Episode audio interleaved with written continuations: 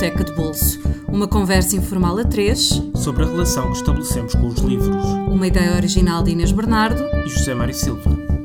Olá, bem-vindos a mais um Biblioteca de Bolso, um podcast sobre grandes leitores e os livros que os tornaram aquilo que são. A convidada desta semana é Maria Teresa Horta, escritora, jornalista, mas acima de tudo poeta. No início do seu trajeto pertenceu ao grupo Poesia 61. Espelho Inicial, o seu primeiro livro de poemas, é de 1960. Anunciações, o mais recente, sobre o encontro amoroso entre Maria, Mãe de Jesus, e o Arcanjo Gabriel, foi publicado este ano, em maio, pela Dom Quixote. Assumiu-se sempre como feminista nas ações cívicas, mas também na escrita, sendo uma das três Marias que assinaram as novas cartas portuguesas em 1971, juntamente com Maria Velho da Costa e Maria Isabel Barreno. Publicou também ficção, nomeadamente um romance, As Luzes de Leonor, em 2012, sobre a extraordinária figura da Marquesa de Alorna, sua passada. Olá Maria Teresa, obrigado por ter Olá, aceitado o nosso, o nosso convite. Olá. Vamos começar exatamente. Olá. Vamos começar exatamente por esta formação feminista e hum, pelo segundo sexo da Simone de Beauvoir. Foi realmente um livro um, essencial na, na, sua formação? Uh, Foi um livro que mudou a minha vida. Foi? Foi um livro que mudou a minha vida. Uh, eu devia ter perto de 15 anos. Uhum. Uh, estava no Filipe de Lencastre, uh, tinha lido já às escondidas a biblioteca do, do meu pai e não tinha dinheiro para comprar livros uhum. e estava num grande impasse. Tinha uma colega que tinha um pai que tinha uma biblioteca muito grande. Eu ia lá à casa e ela começou-me a emprestar às escondidas livros do pai.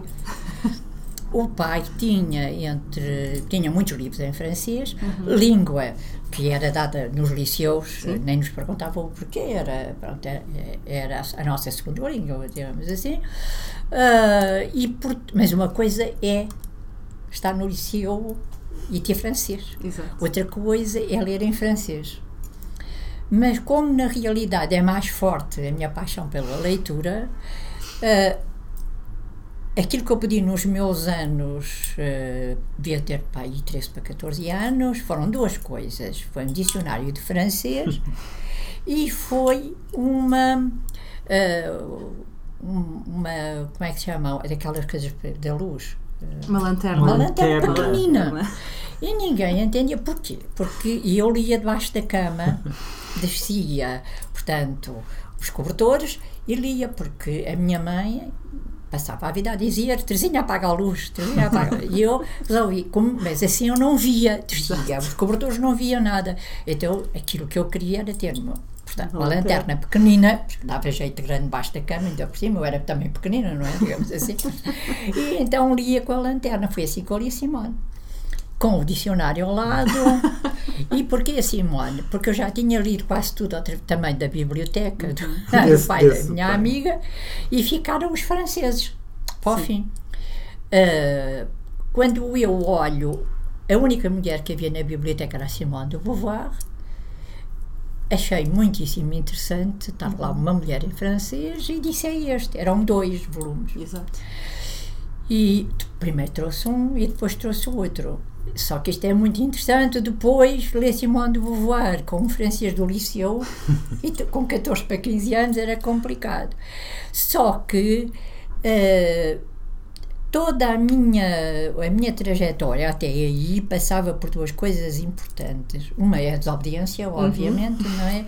E, que fez com que o meu pai me achasse tão desobediente. Meu pai era um homem muito católico um médico muito católico, aquele católico que naquela altura ia ouvir missa ajoelhado e com livro de missa, é impensável, naquela altura os homens em Portugal ficavam normalmente no final da igreja, uhum. no fim, com os seus chapéus, que usavam chapéu, atrás das costas, não é? Com as mãos atrás das costas e não ajoelhavam, raramente ajoelhavam. O meu pai não. E então, o meu pai achou por bem, como eu era bastante desobediente, que eu devia ter eh, dentro, não devia ir só à missa, devia ter um confessor que falasse comigo e que me chamasse à razão. no bom caminho, não é? Exatamente, Se pusesse no bom caminho. E, e foi aqui à Igreja São João de Deus eh, falar com, o- com, com o padre e ele tinha um coadjutor que tinha vindo, o padre António, que tinha vindo do seminário há pouco tempo e disse, olha, interessante, talvez, sendo mais novo, não, ela não fique, seja, pronto, possa achar Seja mais melhor- próximo, mais próximo, é? melhor a razão, ela leva bem essa e tal. E, e aí havia uma coisa muito engraçada, é que no Império estava a passar o filme, o filme do Hitchcock, confesso, que era um como o Gomery Clift, que vestido de padre, que era um padre, interpretava um padre, que tinha um, Um um, dilema, assassino, Uhum. pronto, um assassino que foi dizer o crime. Bom, bom. E ele diz ou não E ele diz? diz, um não dilema, diz. um bom, dilema. exatamente. Só que o Padre António era exatamente o Montgomery Clift. Então era bonito. Claro, Um galã. nome. Não, não, então, não, é António, lindíssimo, e 20 e tal anos, 21 ou 22, quer dizer. Então, as a igreja enchia-se com as meninas do Filipano, engraçadíssimo.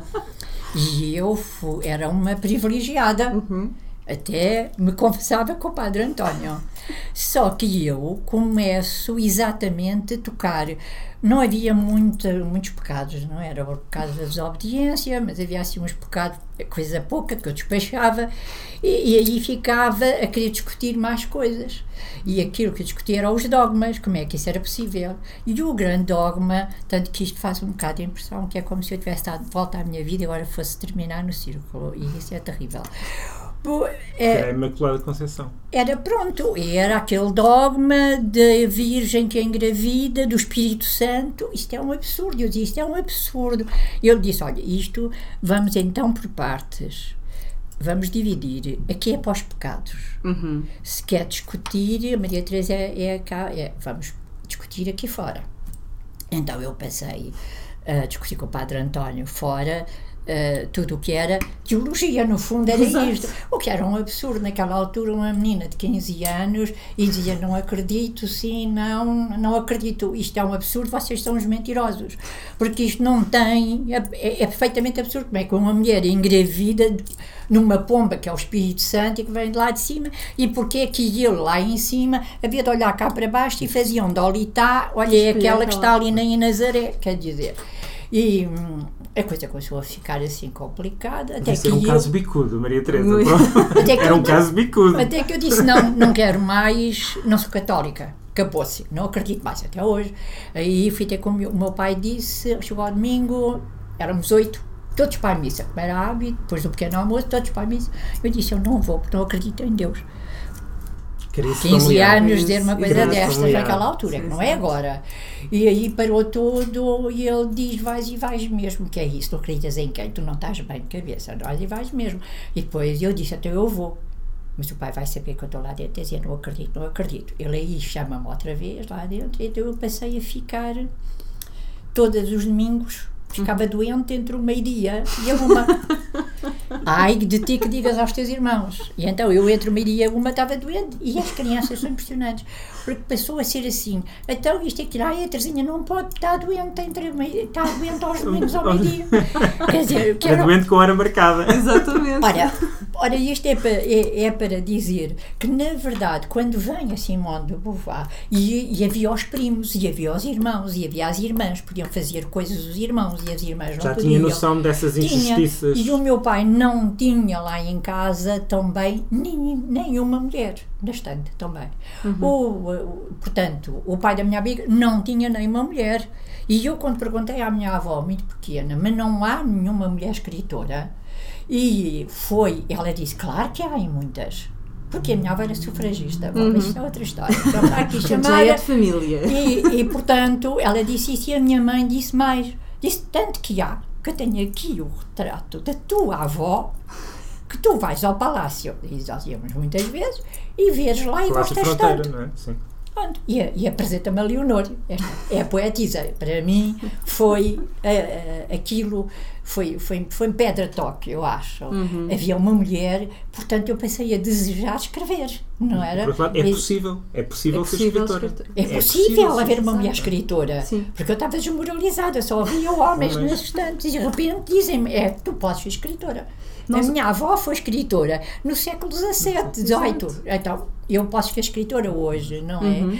E quando eu pego na Simone, ah, isto era sempre disparatado. E depois vinham notícias no Diário de Notícias em que diziam as, as sufragistas, as feministas, a coisa ainda era muito sufragista feminista naquela altura, eu era pequena, e havia, o meu pai dizia sempre, são doidas, são umas loucas, umas doidas, porque ele nem passava para a cabeça que a mãe era, não é? É, São umas loucas, umas doidas e umas malucas. E a minha avó dizia: não, não são, são mulheres que sabem o que querem. E isto foi uma coisa que me ficou.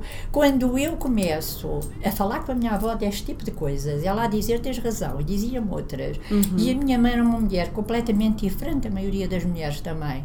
E, e, e eu chego a Simone de Beauvoir. A Simone de Beauvoir diz que eu não sou louca, que eu tenho razão. No fundo é isto. Eu começo a ler a Simone. Não só ela me traz um acréscimo disto tudo e me diz Uh, digamos, de uma forma uh, completamente clara e de livro publicado, de escritora conhecida, de filósofa, me diz: tens razão. Mais ainda, é isto, é isto, é isto, e, E, foi também, aquilo. e e também lhe deu instrumentos de pensamento sobre São o que instrumentos de é ser pensamento. feminista, é? Exatamente. O que é ser mulher? O que é ser mulher? É mais isso, o que é É ser ser mulher e o que é que nós temos que fazer para ser pessoa. Não é mulher, pessoa, porque não é aquela mulher que eles queriam. Éramos educadas. Eu lembro-me ainda, vocês vejam, de um- quando os meus pais se separaram, o meu pai dizer a uma tia velhinha: o que vale é que eu fiquei com três raparigas que, portanto, não precisam de estudos nem nada. E o meu pai era médico, um homem que lia, um leitor. Isto é impressionante, não precisa de estudos nem nada. A Simone veio-me dizer exatamente o oposto contrário. disto, não é? E eu fiquei maravilhada, completamente maravilhada, e a partir daí eu tinha, como é que eu ia dizer, raízes. Havia como se eu tivesse raízes que me davam razão. E, portanto, a Simone muda a minha vida. Eu passo, a, a- todo o meu pensamento, digamos assim, vai buscar força na Simone, vai buscar razão na É Simone. um livro fundador. É um É livro sempre fundador, não tenham dúvidas nenhumas. E ela ainda por cima escrevia e depois fui atrás dela, não Exatamente, é? ainda por cima escrevia, pensava, Ela escrevia, era pensava, autónoma. era conhecida como escritora, Exatamente. era conhecida como pessoa, era ouvida, era escutada, Uhum. era diferente daquilo que me, que me diziam. Aquilo que me diziam é que as mulheres, essas eram umas loucas, essas eram umas malucas. E ela vinha mais, porque o 12 sexo não se limita a ser um romance, é um livro, não é? Que nos diz, que nos dá um, um motivo, que nos explica historicamente Uhum. o porquê. Não é? E continua, continua, mesmo passados estas décadas, a ser um livro Que é um válido. livro fabuloso e válido, completamente. E necessário também. necessário para Ainda, todas as ainda mulheres, hoje, ainda, ainda hoje. hoje. E eu lembro-me de quando vi a Simone a primeira vez na vida, ela veio cá depois do 25 de Abril, eu quando ia a Paris, procurei a Simone por todo o sítio, conheci Camus, conheci essa gente toda, até porque levei uma carta do Cardoso Pires para dar ao Boris Vian, e portanto conheci essa gente toda. Nunca, Nunca. consegui. Eu ia aos cafés onde eles iam, sabia o sítio onde eles sentavam, porque eles me diziam, os, os empregados. Exato, que agora já não existem. Já não existe. sim. E, e eu ia lá e eles nunca estavam. Eu acabava de ser, nunca, eu nunca os conheci. Era como aquela fã que persegue o seu ídolo Exatamente, em todo lado. bastante. nunca não, conseguiu. nunca consegui quando conheci tanta gente, tanta gente ter sozinho. Inclusive o Camus, que era um, um ser único e maravilhoso, triste, nostálgico, lindíssimo, porque, porque era assim que eu o via, não é? Eu era uma miúda, tinha 18 anos, 19, e foi tão bonito. Nada deles. Até que a Simone veio cá no 25 de Abril e disse: Não dou entrevistas. E eu disse no Expresso, eu estava no Expresso, a fazer a parte eh, literária do Literária. Expresso. E, e eu disse no Expresso: peçam, perguntei à Simone se ela não daria à Maria Teresa Horta das, das cartas portuguesas.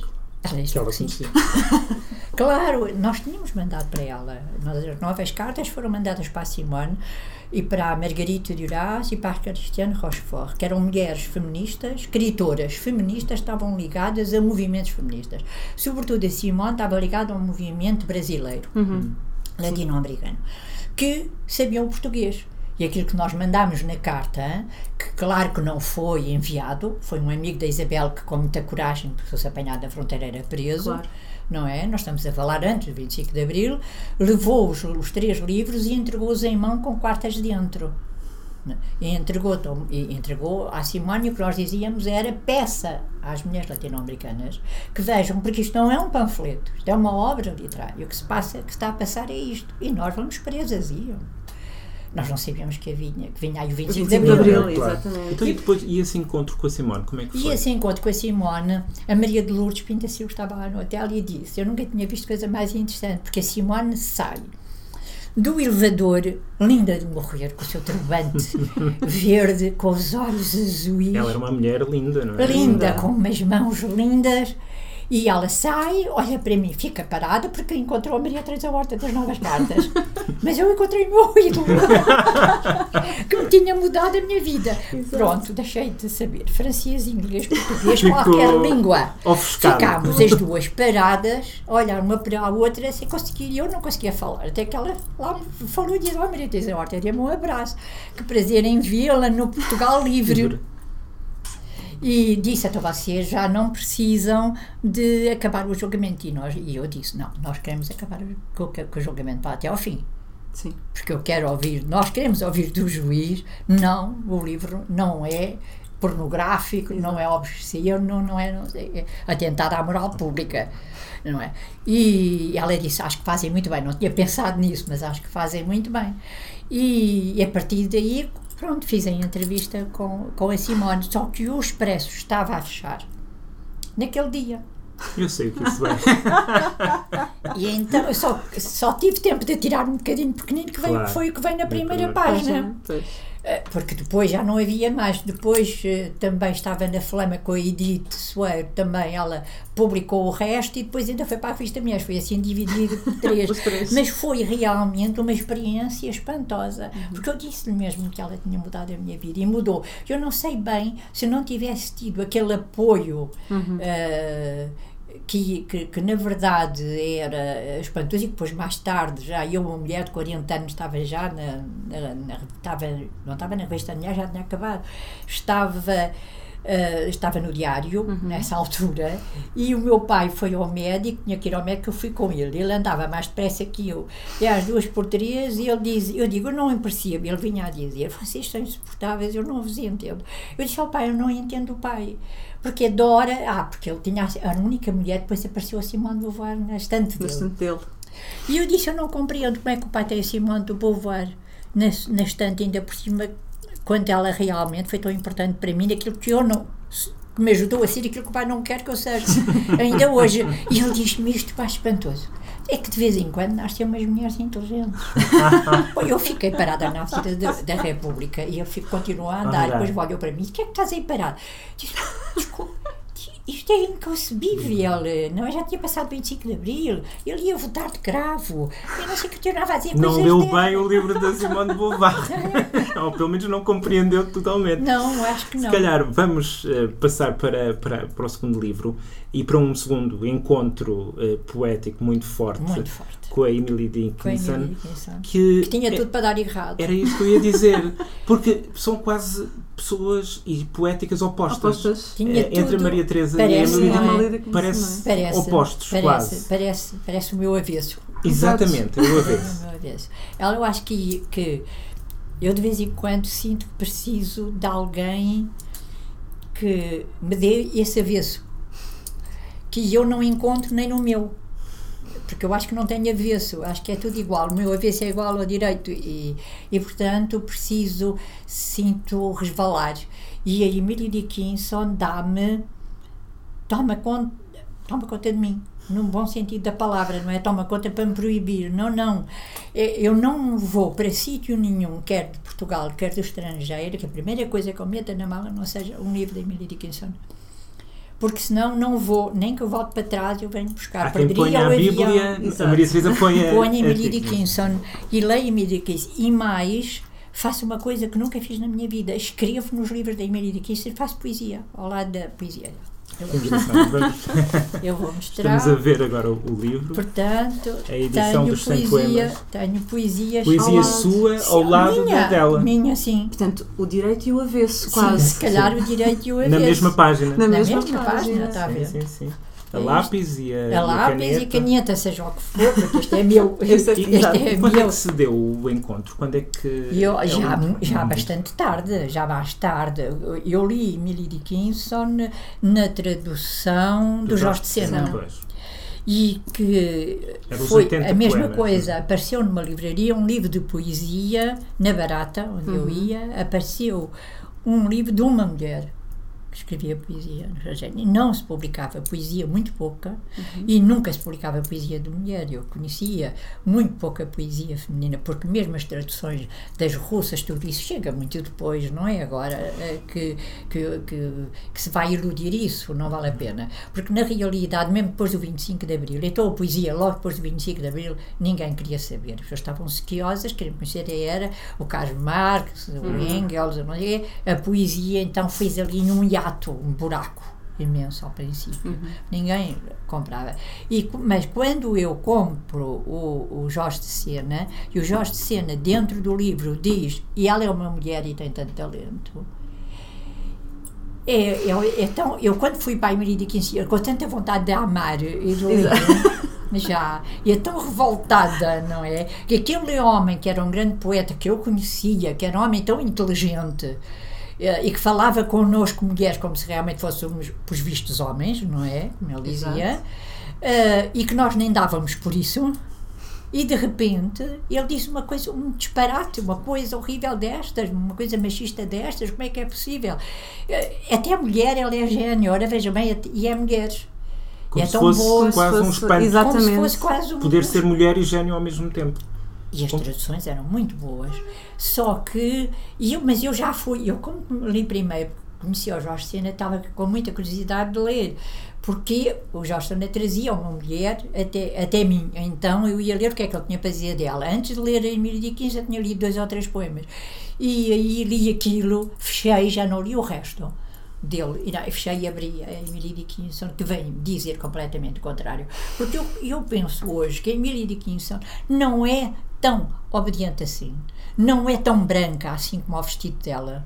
Eu acho que ela, no fim, quando se põe em casa, quando se, Se quer- fecha no quarto. é um, é? fecha no quarto, se fecha em casa com os seus grandes aventagens de poesia, porque ela fazia a qualquer hora do dia e tinha aquele toda de branco e Era havia uma espécie quase de encarnação da poesia. é? era Ela vivia Exata- poeticamente. Exatamente, era isso, é isso que eu pensei. E muito provavelmente o, é, a maneira como eu vivo hoje em dia, eu pergunto a mim próprio se não tem nada a ver com a mesma maneira, Como com ela a também maneira vive. como ela, era, como ela vivia. Há vários pontos de Porque eu contacto neste duas, momento, não é? eu neste momento que acabei com o jornalismo e Sim. quando eu acabo a Leonor, disse ao Luís, agora eu vou voltar para o jornalismo e vejo o espanto estarrecido, estarrecido a cara dele.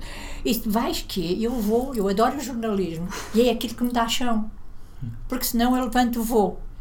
Ele disse, "Não, é incrível. E eu não. E a partir daí, eu acho que enlouqueci de poesia, porque estou sentada com poesia ao meu lado, tenho os livros todos ao meu Poesia lado. é está uma sempre a acontecer, não é? Está sempre a acontecer. Eu faço poesia de manhã, à tarde e à noite, eu acordo com poesia, não me deixa dormir, e isto eu acho. Se na realidade eu não adquiri isto por amor a ela, ou se. hum, ou se ela na verdade não era o, o meu, não será o meu avesso, sendo que eu acho que ela não tem avesso, nem eu tenho. O meu avesso e o meu direito é Se igual. só uma continuação, E eu penso é? que ela também é, porque a Emília Dickinson era muito desobediente. Uhum. Eh, Ela teve uma grande paixão, que não foi para um homem, foi para uma mulher, pela cunhada, não é? Que é, é- é aquilo que, que é bastante claro. Isto já é uma desobediência Exato. enorme naquela altura, não é? E naquele Enorme, meio, e naquela claro. sociedade. O, o assumir isso, pode ninguém ter sabido, a não ser as duas, mas a verdade é que ela assumiu isso, ela soube, não escondeu. Ela, para ela própria assumiu isso, escreveu coisas sobre isso. E depois, eu penso que ela não viveu, ela era uma espécie de encarnação da poesia. E eu, quando digo eu sou a minha poesia, o que é que eu estou a dizer? Isto não é uma. É que não é só quem me conhece e vive aqui comigo, é que sabe que isto é verdade. Não é uma fórmula, não é uma maneira, não é para convencer os outros, não é para dourar, para tornar bonito. Eu sou a minha poesia. Eu faço poesia, faço poesia como respiro. Portanto, é isto. Eu não digo a mesma coisa já da ficção. Curiosamente, eu comecei por fazer ficção. Uhum. Muito pequenina, aquilo que eu faço, eu costumo dizer que nasci no escritório do meu pai, porque adoro escritórios e adoro e achava aquela coisa que estava ali na estante que não conhecia de lado nenhum pequenino, que era aquilo. E aprendi a ler assim, para ler aquilo com a minha avó que me ensinou. E então era por som e às duas por três já era uma confusão tão grande, lia aqui mas já não lia no jornal, lia ali mas já não lia não sei onde, que o meu pai pôs-me uma professora com 5 anos. Não é, que me ensinou realmente a ler. Uhum. e a partir daí eu passei a querer escrever. E, mas não havia escritoras, nem no escritório do meu Exato. pai, nem Não. nada. Ainda não foi. Aquilo era uma coisa estranha. Eu dizia que escrevia romances. O meu pai deitava cadernos, preparava as aulas e eu não sei o quê, na faculdade, e deitava os cadernos fora. E deixava sempre cinco linhas. E eu dizia que escrevia romances. Escrevia duas linhas disparatadas e achava que escrevia romances. E só faço poesia Uhum. aos 13 anos. e me apaixono pela, pela poesia completa, porque o meu pai não tinha poesia em casa, a não ser Camões, que eu amo, porque era a única poesia também, não é só porque era, mas também era o poeta que eu conheci desde sempre. Desde sempre. Sim, eu só sabia que havia poesia por Camões. O meu pai não tinha poesia, porque o meu pai não gostava de poesia. Uhum. Mas por falar em ficção, Vamos passar para o último livro, eh, que é A ausência de Lolvi Stein, de, da Marguerite Duras, Que muda a minha escrita. que muda a sua escrita. de ficção. Eu disse-lhe isso também a ela, porque eu conhecia as minhas escritoras, quase todas, tive essa é um Essa privilégio. é um um privilégio. Andei com a Dioraz aqui, não é, em Lisboa, durante tanto tempo. Quando ela se foi embora e pensei, ela vai no avião, eu tive entre uma pena e um alívio, porque eu nunca vi ninguém tão desobediente na minha vida. Ainda mais do que a Mais, Maria mais. Ai, eu nunca vi. Era uma coisa impossível. Eu ficava fascinada e ao mesmo tempo temerosa, porque ela era um incentivo. Eu ainda se pior, Pior do que já ainda, era, ou melhor do que já era, não sei. Eu sei que era uma coisa terrível. E, e a de Horace muda, porque eu começo a escrever. Vocês, se calhar, não viram ainda o meu primeiro livro, o, o Espelho Inicial. Hum, não. Inicial tem completa, que é um disparate. Começa com poesia até ao fim, depois tem um conto, acho eu. Eu nunca vi isto assim, uma disparatada. Porquê? No fundo, eu fiz sozinha aquele livro, não é? Uhum. Portanto, foi à minha vontade. Quem publicou depois foi o António Ramos Rosa, eh, eh, em Faro. Mas fui eu que organizei. Não sabia nada de como é que se Sim. fazia, não é? Exato. E, e pus-me inteira. Tinha um conto. E Portanto, é coloquei-me. poesia e, E ficção. Não, ficção. Está lá. Depois passei só a fazer poesia e Depois aí regressou à ficção, mais tarde. Regresso com ambas as mãos sobre o corpo, Exatamente. não é? Regresso com ambas as mãos sobre o corpo. E aí já tinha lido Horace. E o que, Portanto, e o foi que- fundamental para esse regresso à ficção. Fundamental. A de Horace muda a minha escrita. Ou seja, a de Horace traz-me outra escrita. Eu, quando leio de Horace, é como se me tivesse a ler aquilo que eu queria escrever. E aí é que eu regre- vou ver os textos do Ambas as Mãos sobre o Corpo e diz, está aqui. E é quando eu começo a escrever ficção. E aí é quando eu com- me completo na escrita, digamos assim. E quando eu chego à Leonor, eu vou fazer isso com outras poetisas. Eu vou chamar até mim uma antepassada minha, que por, por ser mulher chegou ao final da vida sem ter um único livro publicado, não é? Deixou o livro quem publicou foram as filhas, ela não, e porque as mulheres não publicavam livros Exatamente. não é? E ela, que era tão desobediente, permitiu uma coisa destas. E, e na realidade, eu ach- e ela estava completamente morta aqui, ninguém falava da, da Leonor. E, e, e fui ter com ela, até porque ela era também tão desobediente na sua época, que no fundo, o que é que nos liga estas pessoas, estas mulheres que eu estou aqui a falar? A desobediência. Exatamente. É um tratado, É um este programa é um tratado- tratado sobre É, a desobediência. A, a Emily Dickinson, que eu acho que era muito desobediente Obediente. à maneira dela. Ela n- mete-se em casa e nunca mais sai. É outra forma de É desobediência. outra forma de desobediência, porque ela não cumpre as regras da época. Não ela recusa-se a cumprimentava as casar, pessoas, não, não- cumprimentava Ah, as pessoas, não ia ao sítio nenhum, escrevia todo o dia.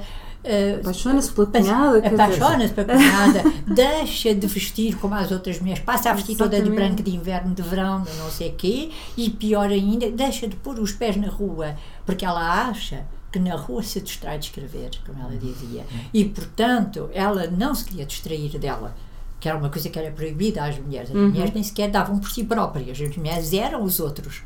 é? Era a escuta dos outros, era o cuidado dos outros. Mulheres são cuidadoras, outros. são ouvidoras. Sim. E, não é? e é isso que a, que a Emília disse, nunca foi. Ela recusou-se a casar, arranjaram-lhe namorados e, não- e ela nunca se quis casar. No fundo, esta mulher que parece tão obediente, esta mulher que parece tão Resignada, cumpridora, ou- resignada e que no fundo parece ter uma, uma poesia tão apaziguada, se vocês lerem Emília Dickinson com outro olhar, verão que aquilo tudo que está ali dentro são maneiras, metáforas, maneiras de dizer o contrário. Ela, quando fala de Deus, é um desatino, porque ela diz sempre o contrário. Diz, estás tu aí tão bem, trata Deus de uma maneira que eu até fico, não é? Estamos a falar de outra época, Sim, não sim, estamos sim. a falar Quase de com insolência, é? claro. Quase com com uma insolência. quase, com desafio. Com um atrevimento. É que- quase com atre... é isso, com um atrevimento atrevimento. e com um desafio, que eu acho uma coisa eh, espantosa. E todas estas mulheres têm isso em comum, a desobediência. É, desobediência. E no caso deste, da, da Lol Wittstein, porquê este livro em particular da, da Marguerite Porque este livro em particular este, eh, trata de outra mulher. Esta personagem era uma mulher verdadeira, não é? Era uma mulher que existiu, uma mulher verdadeira que ela vai buscar a um, a um manicômio, digamos assim. E que a deixam sair e que a drogam de tal maneira para sair com ela, passar um fim de semana, que ela não lhe tira uma palavra. Então ela volta com ela e diz: Eu não é que é drogada, mas ela é perigosa. Ela comigo não será perigosa. E se for, é comigo, eu assino. Assinou e levou, isto é contado por ela, Claro. não é? E, e vai e vai e passa um fim de semana, sexta, sábado e domingo, a conversar e as duas sem dormir. E aquela mulher, aquilo que, que, que, que ela me disse foi que aquela mulher tinha uma desobediência tão, tão grande que as pessoas não a entendiam. E eu creio que a, a, a, Duras escreve um livro primoroso, que eu acho que é genial, e ao falar daquela mulher está a falar de si própria. E Está a falar das outras mulheres e está a falar de si própria. Sim, porque o livro também é uma a invenção da vida daquela É mulher. a Exatamente. invenção da vida daquela mulher, a sua própria vida através da vida daquela mulher, a paixão que aquela mulher tem pela mãe e eu tenho para a minha é uma paixão insana. São paixões que nos vacinam contra esse tipo de paixão por um homem que depois nos possa eh, desmanchar a vida, como a, Diu- a a mãe da Duras fez à Duras e a mãe daquela mulher fez àquela mulher não é? E, co- e que, e, e a minha mãe te- me fazia, a minha mãe podia me fazia tudo. E, portanto, eu ia atrás dela, fui sempre, cuidei dela, eu era a cuidadora da minha mãe. E desde pequenina. E, portanto, quando a minha mãe me pendura de fora da janela e me mete outra vez para dentro, que eu não sei porquê, hum, e eu deixei, eu esqueci tudo naquela altura, exata. Aquilo que eu penso e continuei a amá-la desesperadamente, eh, aquilo que, que eu penso tem muito a ver com este romance da, da, da Duras. Porque aquilo que a Duras fez com a mãe dela, que lhe arranjou um amante chinês, que a meteu nas mãos dele, ela era uma menina de 11 anos para 12, e ela adorava aquela mãe até ao fim, foi um pouco, é, é, é um pouco esta, esta, esta, esta Von Stein.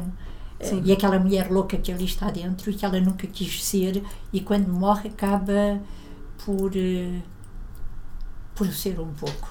Essa Porque ela violência de passou, ela passou a, a, a, a Duras passou a fazer aquele círculo que era eh, bebe, bebe, bebe, bebe, bebe, eh, não escreve, depois faz o- desintoxicação, escreve, bebe, bebe, bebe, bebe, não escreve até à morte.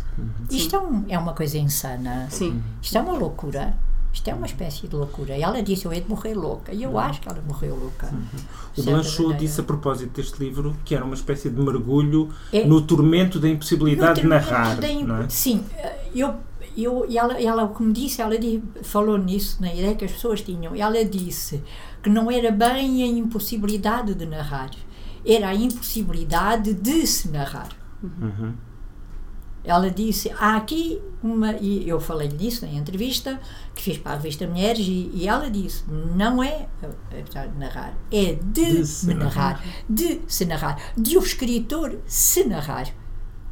Até quando é que o escritor se está a narrar, até quando é que o escritor não se consegue narrar. E isso é a loucura. Porque a, a, a loucura foi sempre a pedra de toque da, Duras, com que ela lutou. Eu não sei se ela lutou em busca, porque achava que isso era algo que a fazia escrever melhor, mais, ir mais fundo Na mais experiência humana. dentro, n- sim, sim, e, e na sua própria experiência humana e na sua própria experiência de escrita, Sim. que ela misturava. Ela não tinha nenhuma diferença entre isto sou eu, isto são as minhas personagens. Uhum. Não é? Até quase uma, uma, uma tentativa de se narrar, essa tentativa de se narrar a si própria. Quando não nós é? nos encontramos, e ela me viu com os meus anéis, e eu a vi com os anéis também, eu fiquei assim. E ela E já ouvimos nós também os anéis, porque eles, eles, eles fazem ouvem. barulho e assim, e ela São presentes? isso, ela Estão tinha presentes? muitos e ela eh, tinha grande tinha três dos anéis que ela diz que nunca tirava que eram os anéis um deles era o chuveiro que tinha dado exatamente aquela eh, a mulher da Laura Constantine exatamente e A ela- própria, o próprio programa e as histórias são, são anéis, não é? Exatamente, são anéis. são, e, e- e são ligações com ela Exatamente. eram ligações com ela.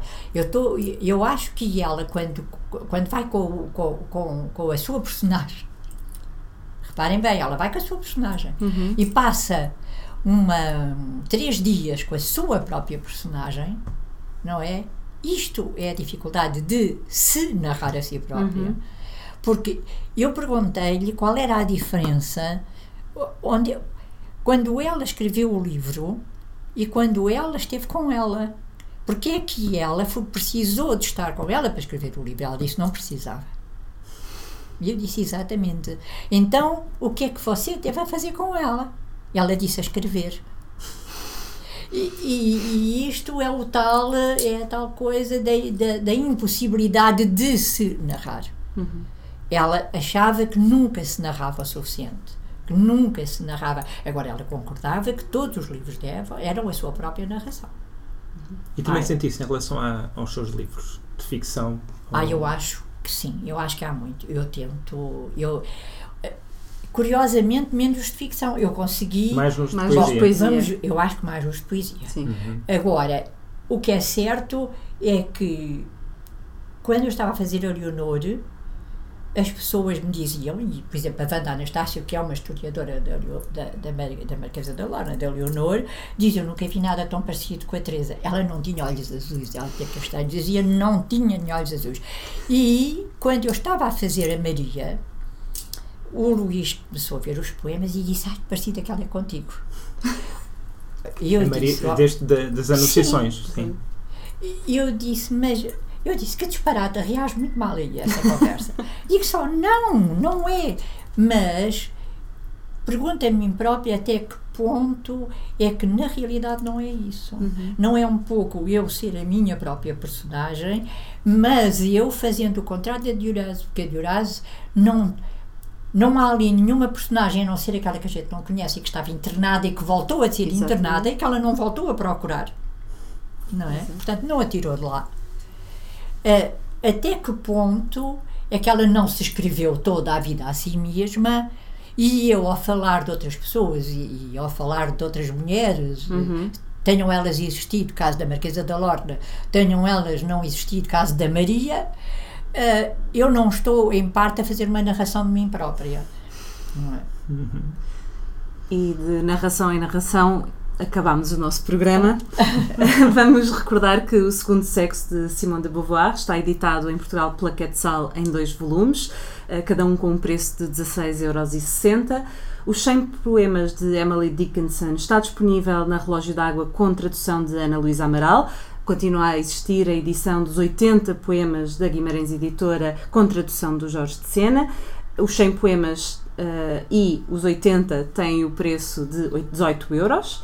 E a ausência de Time, de Marguerite Duras, teve uma edição pela Difel que já não está disponível para venda em Portugal, mas poderão encontrá-la em bibliotecas ou alfarrabistas e para quem o quiser ler em francês pode sempre aventurar-se, está disponível a partir de 5,90€ na Amazon francesa. Nós voltamos para a semana com um novo convidado. Não se esqueçam que a Biblioteca de Bolso está disponível através do iTunes, do SoundCloud e por subscrição RSS. Passem pela nossa página de Facebook em facebook.com.br Biblioteca de Bolso. Escrevam-nos mensagens, contem-nos o que é que estão a ler, o que acharam deste programa. E muito obrigado, Maria Teresa, por este Obrigada bocado. Foi maravilhoso. E Muito para quem obrigado. nos ouve, até para a semana com um novo convidado. Até para a semana.